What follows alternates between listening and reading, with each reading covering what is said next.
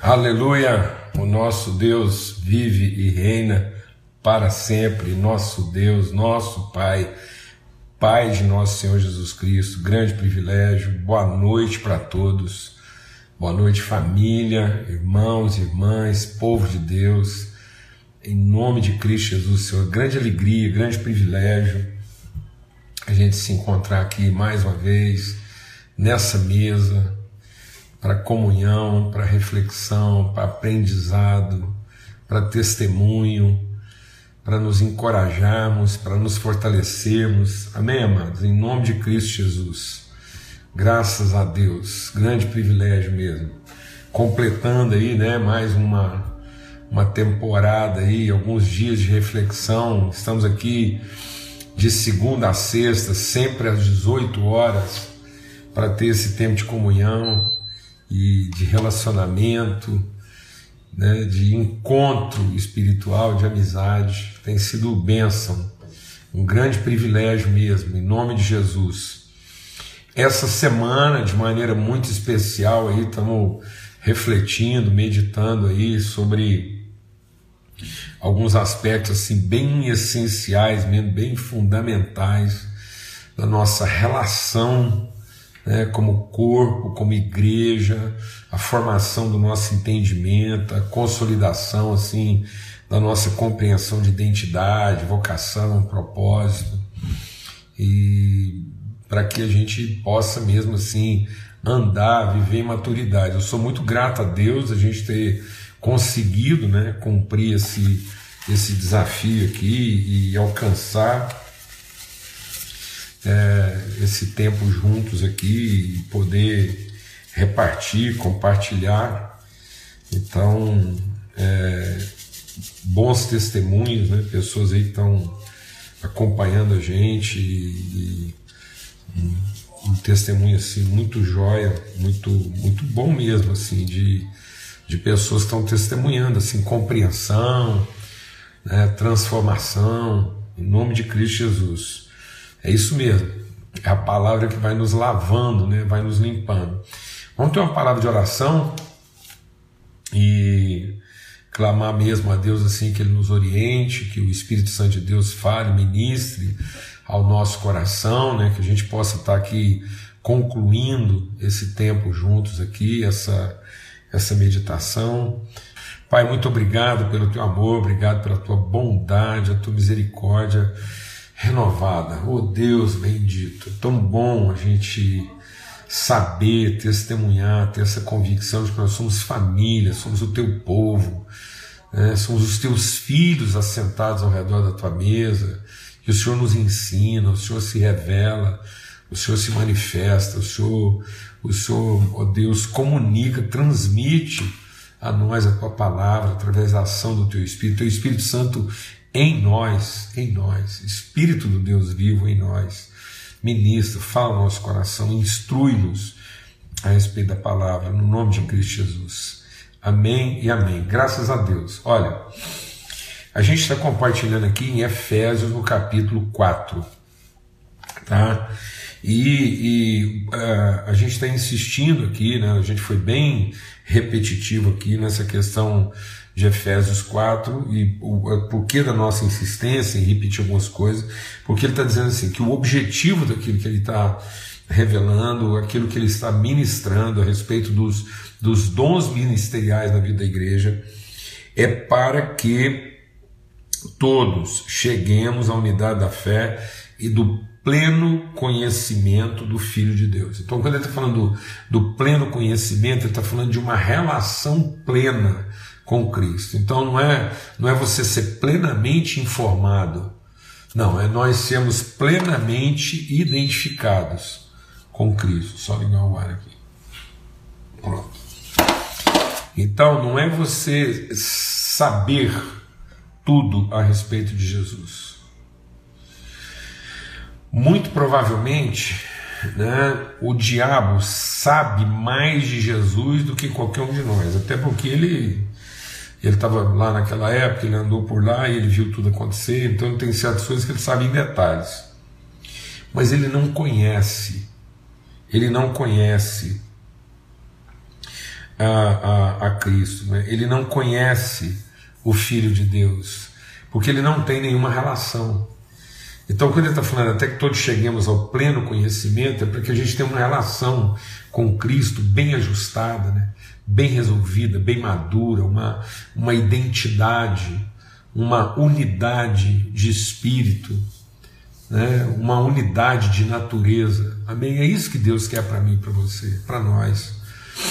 Para que a gente entenda isso de forma assim inabalável, que, porque por que, que muitas vezes a gente fica tomado de ansiedade? Por que, que muitas vezes a gente se perturba, se confunde?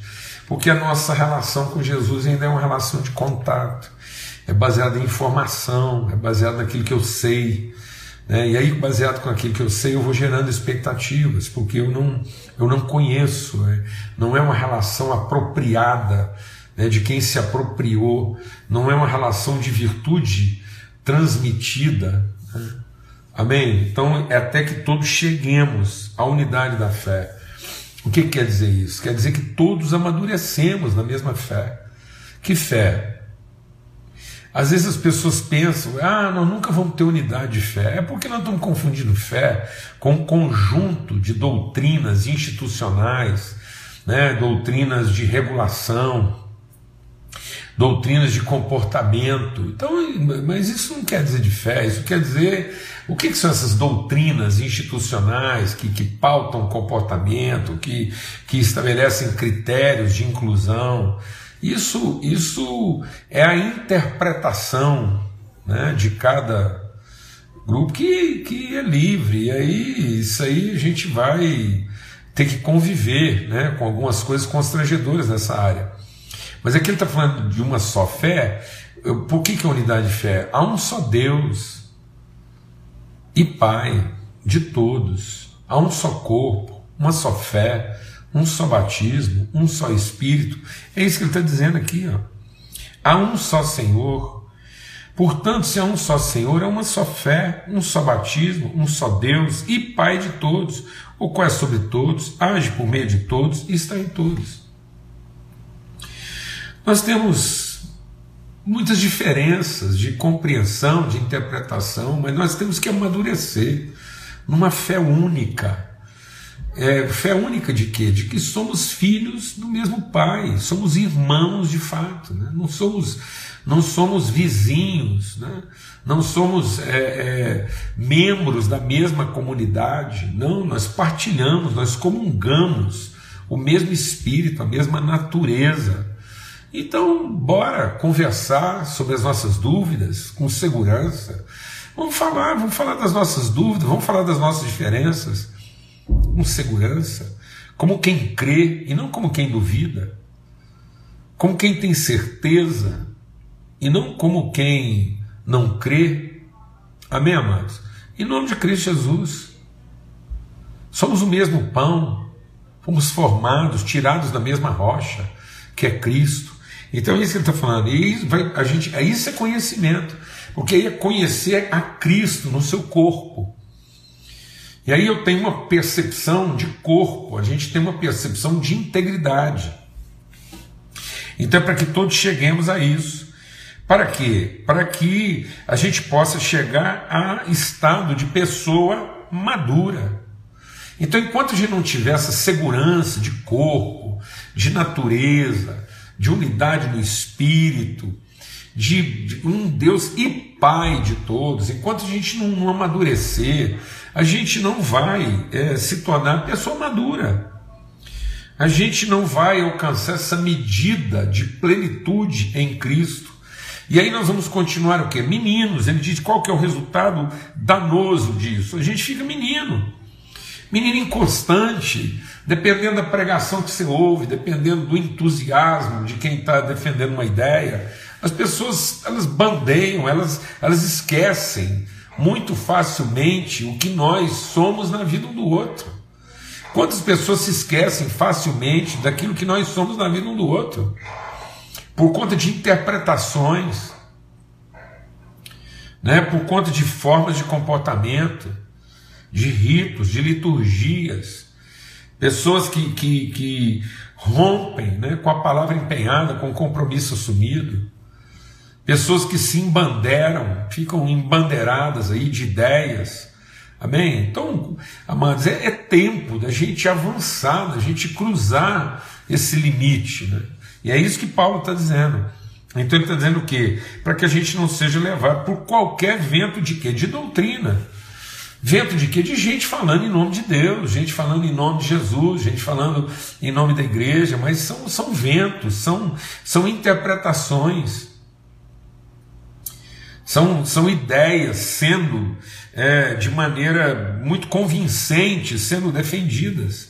E isso arrasta as pessoas, leva, gera uma instabilidade. Então, em vez de. Deixa eu terminar isso no nosso coração. Imagina um povo sendo arrastado, levado. Aí você acha que isso é um movimento, mas não é. Como isso não está sendo conduzido numa direção, isso não é um movimento, isso é uma atividade. Então, hoje nós temos muitas pessoas hiperativas em torno de uma ideia. Então, existe uma hiperatividade em torno da defesa de ideias. Então, a defesa daquela ideia, a, a obrigação de defender aquela forma, gera um hiperativismo. Aí as pessoas têm que ficar ocupadas. É, um, é, um, é, um, é, um, é uma ocupação incessante, cansativa, mas não é um movimento. Há muito esforço, há muita dedicação, mas não há deslocamento, porque elas continuam com a cabeça do mesmo tamanhozinho que tinha 10 anos atrás, continuam limitadas, infantis, suscetíveis, inconstantes, melindrosas, exigentes, críticas. Meu Deus, assim, meu Deus, não cabe na vida de um cristão maduro essa postura crítica, essa postura rancorosa, essa postura desconfiada, beligerante, grosseira, grosseira, não cabe. Porque isso custa muito. Né? E isso só convém a quem? Essa realidade só convém aos defensores dessas ideias que é o que Paulo chama aqui, ó, aqueles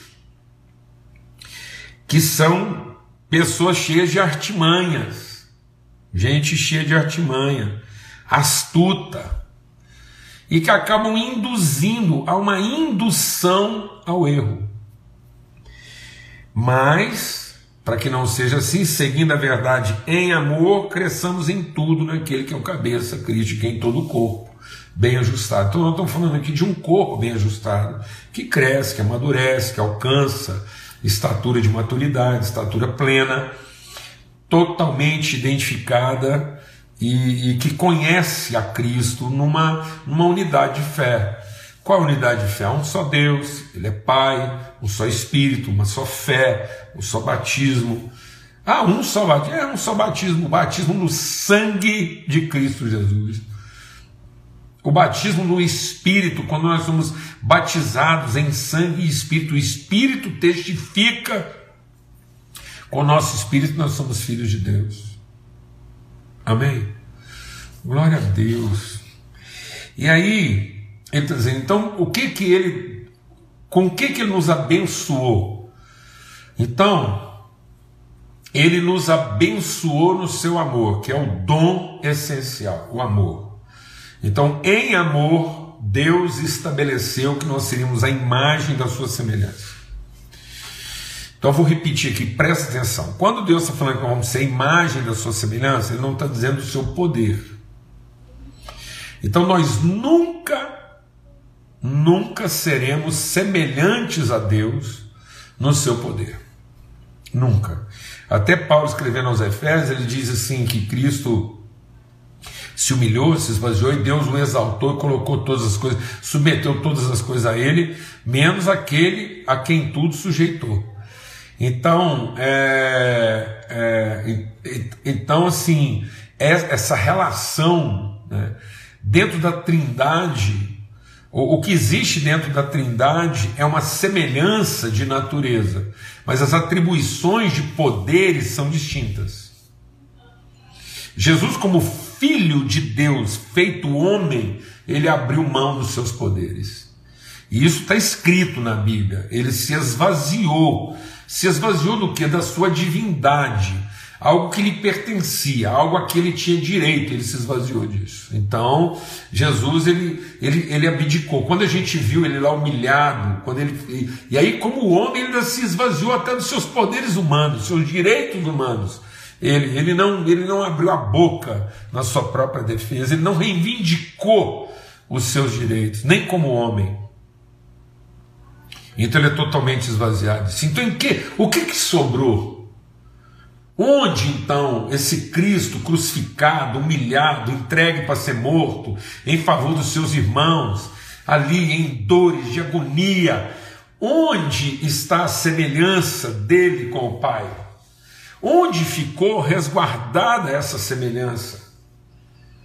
Que ele diz: Eu vou passar por uma coisa aqui que eu, nem, eu nem sei não sei, não sei. Ele, era, ele, ele não sabia, e eu estou dizendo que não sabia porque está escrito. Ele aprendeu a obediência daquilo que ele sofreu. Então, aquele sofrimento todo para Jesus era um aprendizado. Ele nunca estivera antes separado. Agora ele vai experimentar a separação. E qual a única coisa que ele evoca? Glorifica o teu filho.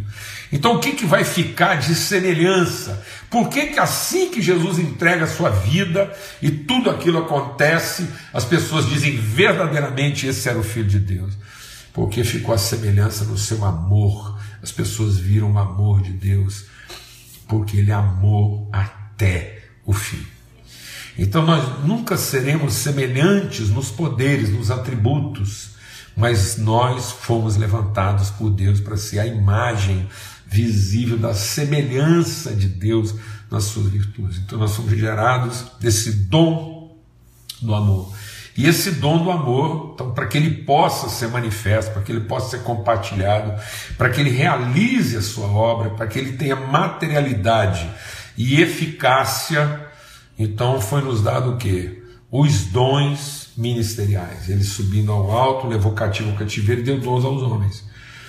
Quais são esses dons ministeriais? O apostólico, o profético, o evangelístico, o pastoral de mestre. Esses dons foram dados para quê? Para que nós pudéssemos exercer nosso ministério, exercer nossa vocação. Então ele diz: foram dados para que para o exercício do ministério, para que todos sejamos aperfeiçoados. Então, e aí a gente viu aqui que esses dons ele tem a, a essência no dom apostólico. Então, o, é, é, o, o apostólico é aquele que planta semente, é aquele que garante. Por isso que era a doutrina dos apóstolos. E aí, quando você lê lá em Atos, que diz lá, a igreja perseverava na doutrina dos apóstolos, qual era a prática, qual era a praxis, qual era a liturgia de uma igreja? Deus ministrar o seu coração. Qual é a liturgia de uma igreja que foi formada a partir de uma semente de amor? Sabe qual era a liturgia? Partir do pão, comunhão e oração. Ou seja, era uma liturgia 100% relacional. Então eles perseveravam na doutrina dos apóstolos, no partir do pão, na comunhão e nas orações. Essa era, essa era a, a rotina, essa era a liturgia. É assim que a igreja funcionava. Você fala, ah, como é que a igreja funcionava? Simples. Tudo que eles faziam tinham como premissa compartilhar o pão, ou seja, as necessidades, os suprimentos, as provisões eram compartilhadas. Ele vivia em íntima comunhão, é a comunhão do Espírito, a comunhão em unidade de fé, sabendo que é um pai, uma família, são irmãos. E oração, ou seja, uma constante confissão daquilo que Deus já tinha concedido para que eles pudessem ter discernimento de como que isso ia abençoar a todos. Não tinha outra ocupação, amados. A igreja não tinha que ter toda a liturgia, qualquer coisa que a igreja fizesse, qualquer coisa que a igreja fizer, tem que ser no sentido de ensinar as pessoas, nós uns aos outros, a, fundamentados no amor, sermos uma expressão profética do que esse amor é. Qual é a expressão profética? Como é que as pessoas vão saber que a gente se ama? É porque tudo que a gente faz é para compartilhar o pão, viver em comunhão e interceder uns pelos outros. Está vendo como é que a igreja era fundamentada numa, numa natureza apostólica, num caráter profético, é ponto. Isso aí acabou, ponto. Aí agora ele vai explicar. Então ele explica. Então ele diz: olha, vou, vou definir. Então, o apostólico profético é uma definição. Agora ele vai explicar como é que uma coisa chega na outra, como é que uma doutrina de amor ganha uma expressão de caráter profético. Aí ele vai explicar. E em toda alma havia temor, eles, ninguém tinha necessidade, tudo que eles tinham eles repartiam, e repartiam pão de casa em casa, no templo. E aí ele está explicando, está explicando o quê? O que é viver uma vida de partir o pão, de comunhão e de oração. E por que uma vida de partir o pão, comunhão e oração? Porque eles estavam fundamentados na doutrina dos apóstolos. Então o que, que era a doutrina dos apóstolos? Amor, o amor de Cristo. Deus nos amou e deu o seu Filho unigênito, para que, em conhecendo e vivendo esse amor, nós possamos ter a vida eterna. Como é que isso se dá na prática? Partir do pão, comunhão e orações. É isso que faz a igreja se desenvolver e crescer. Não são nossas metodologias, não são nossas estruturas, não é a nossa catequese. Nada disso adianta. Nada disso vai ser movimento do Espírito. Tudo que a gente fica inventando aí, que são coisas importantes, funcionais, mas não são o que? Essenciais. Não adianta a gente ter um corpo doutrinário, não adianta ter metodologia, estrutura, treinamento, o que for, se isso não está ensinando as pessoas a partir o pão umas com as outras, viver em íntima comunhão umas com as outras e orarem umas pelas outras. Esse é o profético. Amém. Então aí agora ele, a, gente, a gente passa agora dessa, dessa condição de natureza e vamos agora. Então, como é que isso se dá na ordem? Que é o que eu disse lá em Atos, nessa essa vivência, essa prática. A gente está sempre recorrendo lá a Gênesis capítulo 1. Ele diz então: Deus os abençoou. Os abençoou para quê? Para que eles pudessem ser a imagem. A imagem o que, que é? O profético da semelhança. Semelhança é o que? O apostólico. Então, conforme a nossa semelhança, o que, que, o que, que garante que essa imagem é a imagem de Deus, é porque é semelhança, ela é, ela é em amor, de amor, para amor. Pronto, então o amor de Deus, esse é o, o apostólico. E a imagem, o profético. Então eu vou ver aqui aquilo que as características proféticas, vou estar encarnando isso, isso vai revelar o amor de Deus. Amém? Aí agora nós vamos ver como é que isso acontece. Deus os abençoou e disse: agora vocês lá sejam fecundos multipliquem, encham a terra e sujeitai. E é aí que a gente quer compartilhar aqui hoje, porque a gente falou então do evangelístico e do pastoral. Sem essa consciência de amor, essa consciência de identidade, não é evangelismo, é propaganda é propaganda, é publicidade, é marketing. Então não adianta a gente ficar fazendo marketing. E às vezes a gente fica fazendo um marketing lascado de ah, a igreja é isso, o culto é isso, o evento é aquilo outro. E depois as pessoas chegam lá, elas não encontram a substância afetiva. As pessoas não têm que ficar todo dia procurando uma experiência de poder. Não é o poder que vai transformar a vida delas. O poder vai ser, o poder é, é o encontro que, que, que, que causa o alívio. Quando Jesus manifestava o seu poder e curava o enfermo, aquilo aliviava. Aquilo era só para ele prestar atenção. Então, quando Jesus opera o poder, é só para que a pessoa preste atenção no que ele quer ensinar. Mas o que vai transformar a vida da pessoa é ter uma relação com o amor de Deus. E esse amor só pode ser conhecido na relação conosco. Então nós não podemos continuar usando o poder para evitar ter que usar o amor. Porque muitas vezes nós estamos usando o poder para não ter que usar o amor. Fala devagar. Muita gente, às vezes, que é o paralítico andando para não ter que empurrar a cadeira. Então, muitas vezes, nós queremos o poder para não ter que amar. Muitas vezes, nós estamos usando a pregação a argumentação, a verborreia. Então muitas vezes a gente é verborrágico, a gente fala e doutrina e convence, sabe para quê? Para não ter que amar. Então a gente vai lá e desenha, a gente vai lá e esquadrinha, fala, oh, vou te falar como é que aqui funciona, nessa igreja funciona assim, é treinamento ali, papa. Eu vou te falar o que quer. É. Sabe mais ou menos aquelas famílias que não quer gastar tempo com os meninos, matricula em tudo. Aí tem curso para tudo. Menino tem curso de piano, violino, flauta, ele joga basquete, nada e faz bicicleta. Ele é hiperativo. Sabe por que ele é hiperativo? Porque as pessoas que podiam amá-lo e gastar tempo com ele, para que ele fosse ser uma pessoa amada, ele ser bem resolvido, para não ter que gastar tempo amando, eles ocupam o tempo dessas pessoas fazendo coisas para ser aceitas. Isso é propaganda. Aí quando alguma coisa não funciona, o que a gente faz? Manda para assistência técnica.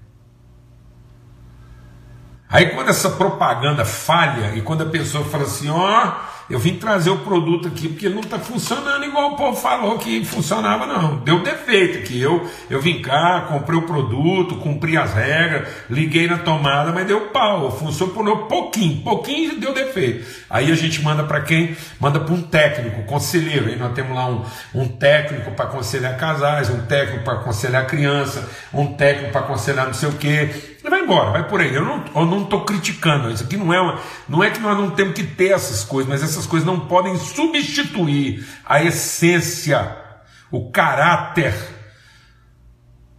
afetivo, amoroso da igreja. Está me entendendo isso, amados? Pedro falou isso. Pedro falou assim: se a nossa fé não for acrescentada de virtude, e não de competência. Então a gente não evolui na fé acrescentando à fé competências, habilidades. Não, a gente evolui acrescentando à fé virtude. Porque se nós, na evolução do processo, não terminarmos em afetos, uma igreja afetuosa, uma igreja que, que quando não sabe resolver o problema, abraça, põe para dentro e não segura na porta até ver eh, como é que ele voltou da assistência técnica. Em nome de Cristo Jesus, Senhor, é uma terceirização, é um medo. A igreja não é a comunidade das ovelhas, a igreja é a comunidade dos pastores. Todo homem e mulher convertido tem vocação para evangelista, tem vocação para pastor, para cuidado, para assistência, para dar a vida em favor do seu irmão. Nós não estamos tendo carência de ovelha. Nós, deixa Deus ministrar o seu coração. Nós não estamos precisando fazer propaganda para aumentar as ovelhas. Quando Jesus entrou numa cidade, ele não ficou chocado, falou: gente, essa cidade aqui quase não tem ovelha, vamos fazer uma campanha evangelística aqui para aumentar o número de ovelhas. Ele não falou isso, não. Ele falou: essa cidade aqui tem ovelha demais e pastor de menos. Então Jesus está chocado com o fato que tem pastor de menos para ovelha demais. Então não tinha que fazer propaganda para aumentar o número das ovelhas, para elas continuarem sendo mal assistidas ou entregues com assistência técnica treinada, que muitas vezes não tem afeição suficiente para acolher, para abraçar, para fazer ser família.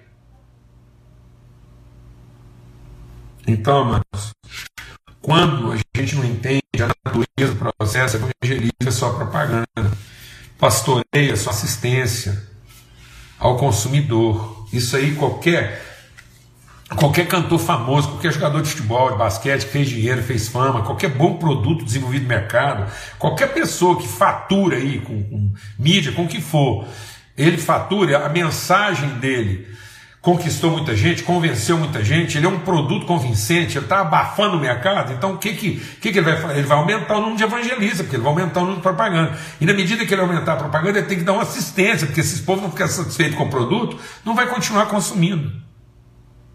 Agora, isso é pastor? Não. Isso é evangelista? Também não. E aí, quem fala dessas coisas, quem ensina, quem está em mídia, ensinar, e hoje Qualquer um pode ensinar o que quiser. Mas isso é um mestre? Não. Também não. É um treinador. É um treinador. Porque hoje as pessoas não precisam viver, elas não precisam ser a encarnação coerente. A vida delas não conta. O que conta é o que elas têm para ensinar. É o treinamento que elas dão. Ninguém quer saber se a pessoa é, tem caráter. Quer saber só se o que ela ensina funciona.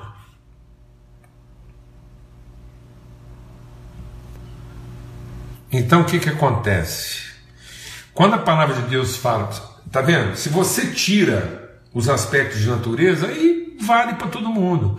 Sem o apostólico e sem o profético, aí Todo mundo tem o seu evangelismo para vender o produto que quer, todo mundo tem o seu pastoral para dar assistência ao consumidor e todo mundo tem o que? Os seus treinadores, os seus revendedores, a sua rede de venda para tornar aquele produto popular e consumido por todo mundo, para tornar o produto que a gente está entregando uma tendência. Por isso que eu estou insistindo, que aqui nós estamos tratando o ponto mais grave hoje. Porque se isso não for mudar, quando a gente chega lá, no fim do processo, que é o ensino, a gente não forma uma cultura, a gente forma uma tendência. E igreja não é tendência, ser cristão não é tendência, não é uma coisa da moda, não é um padrão estético, é um valor ético. Nós estamos formando uma cultura, nós não estamos formando uma forma de comportamento, nós não estamos balizando uma atividade. Não é porque está na moda, não é porque essa é a tendência, nem porque eu quero me parecer assim. É porque nós somos assim, somos a família de Deus, somos o povo de Deus, encarnamos essas virtudes e temos virtude para transmitir, e não palpite para dar. Não temos palpite para dar a respeito de nada. As pessoas podem comer a nossa carne, quando elas comerem a nossa carne, elas vão experimentar da nossa virtude. Isso é ensinar. Isso é ensina os teus filhos. Não é treine os seus filhos. Não é padronize os seus filhos. Não é torne os seus filhos mais um bem-sucedido. Não é entregue os seus filhos para um treinador. Não ensine para ele uma prática que está dando certo. Não ensine para os seus filhos qual é a tendência para ele ser uma pessoa cool, descolada. Não. Ensina, transmita a ele os seus valores. Forme uma cultura. Nós não estamos formando uma cultura nesse país. Qualquer ameba cerebrada chega com um bom discurso, ela leva uma multidão. Basta ser convincente, basta ser interessante, basta ser da hora.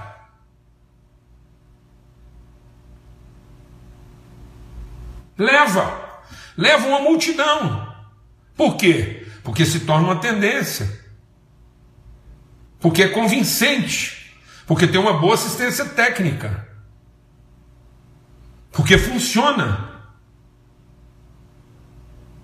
Porque está todo mundo fazendo. Meu Deus. Em nome de Cristo Jesus. Em nome de Cristo Jesus, o Senhor. Evangelizar é transmitir. Pastorear é cuidar. E ensinar é assumir a responsabilidade. E não simplesmente ter uma boa ideia, uma opinião a respeito de alguma coisa. Ou simplesmente saber como é que funciona. Porque quando a gente evangeliza como quem transmite, a gente cuida como quem é parte. E a gente ensina como quem tem responsabilidade. Nós não podemos continuar ensinando como quem não tem responsabilidade. Nós não podemos continuar cuidando como se fosse um zelador de alguma coisa que não pertence à nossa vida. E nem evangelizando como se a gente não tivesse transmitindo a nossa própria existência à vida dessas pessoas. Porque aí sim, essa semente apostólica encontrou a sua expressão profética. Caso contrário, é propaganda, é assistência técnica e é treinamento. Para quê? Para manter o padrão estético, para criar uma nova onda para ser a bola da vez, para fazer sucesso, para celebrar os números, e não para formar uma cultura que seja de fato redentora, e não para produzir liberdade, pelo contrário. A produzir cada vez mais escravidão, porque as pessoas vão precisar cada vez mais comprar naquela mesma fonte, porque elas nunca vão ser ensinadas a encontrar o caminho da liberdade. Em nome de Cristo Jesus, o Senhor. Privilégio a gente estar aqui e, e poder meditar sobre essas coisas. E viver isso. E ajudarmos uns aos outros. Eu creio, eu creio firmemente numa igreja madura eu creio de todo meu coração num povo livre, numa nação redimida.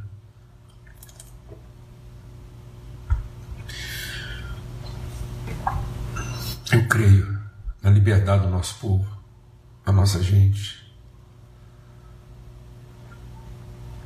Irmãos e irmãs, em nome de Cristo Jesus, em nome de Cristo Jesus, Senhor uma cultura redimida. Amém? Que o Senhor seja louvado, que a gente alcance essa unidade de fé e do pleno conhecimento de Cristo Jesus, Senhor, que a gente possa chegar à estatura de varão pleno, de pessoa perfeita. Amém? Celebrando o fato de que há um só Deus e Pai, um só Senhor uma só fé, um só batismo, um só espírito. Não, não, não sublime essas coisas que a gente compartilhou. Não considere isso um tema eclesiástico que deve ser debatido por, por mestres, por escolásticos. Não. Considere isso como uma coisa do, do nosso dia a dia, da sua rotina, do seu ambiente de trabalho. A gente não vai ter uma igreja transformada, uma nação transformada, enquanto o tempo todo a gente está ensinando o que uma pessoa tem que fazer para ser salva. Essa é a pergunta não respondida de Jesus. Nicodemos queria saber o que eu tenho que fazer para ser salvo. Amados, nós não estamos libertando ninguém enquanto a gente continuar ensinando as pessoas o que elas têm que fazer para ser salvo. A questão não é essa. A questão é o que, que um salvo faz. Não temos que ficar oferecendo para as pessoas como é que elas podem ser salvas de um casamento ruim, salvas de uma mulher difícil, salvos de um filho problemático. Não é, não é isso. A questão é o que é que o salvo faz com um casamento difícil, o que é que um salvo faz com um marido complicado, uma mulher difícil, um filho com problema. Não é que Deus pode te salvar de uma empresa ruim, não. O que é que o salvo faz para salvar uma empresa ruim? Amém, meus irmãos? A paz de Cristo seja sobre todos, que o amor de Deus, o Pai, a graça bendita do seu Filho Cristo Jesus, a comunhão, o testemunho do Espírito Santo de Deus seja sobre todos, hoje e sempre, em todo lugar. Forte abraço a todos, amém? Fiquem em paz. Até domingo, se Deus quiser, 8 horas da manhã, para a gente começar bem nossa semana aí. Uma semana de primeira não começa na segunda, tá bom? Então, domingo, 8 horas da manhã, a gente tá junto aí, se Deus quiser. Forte abraço.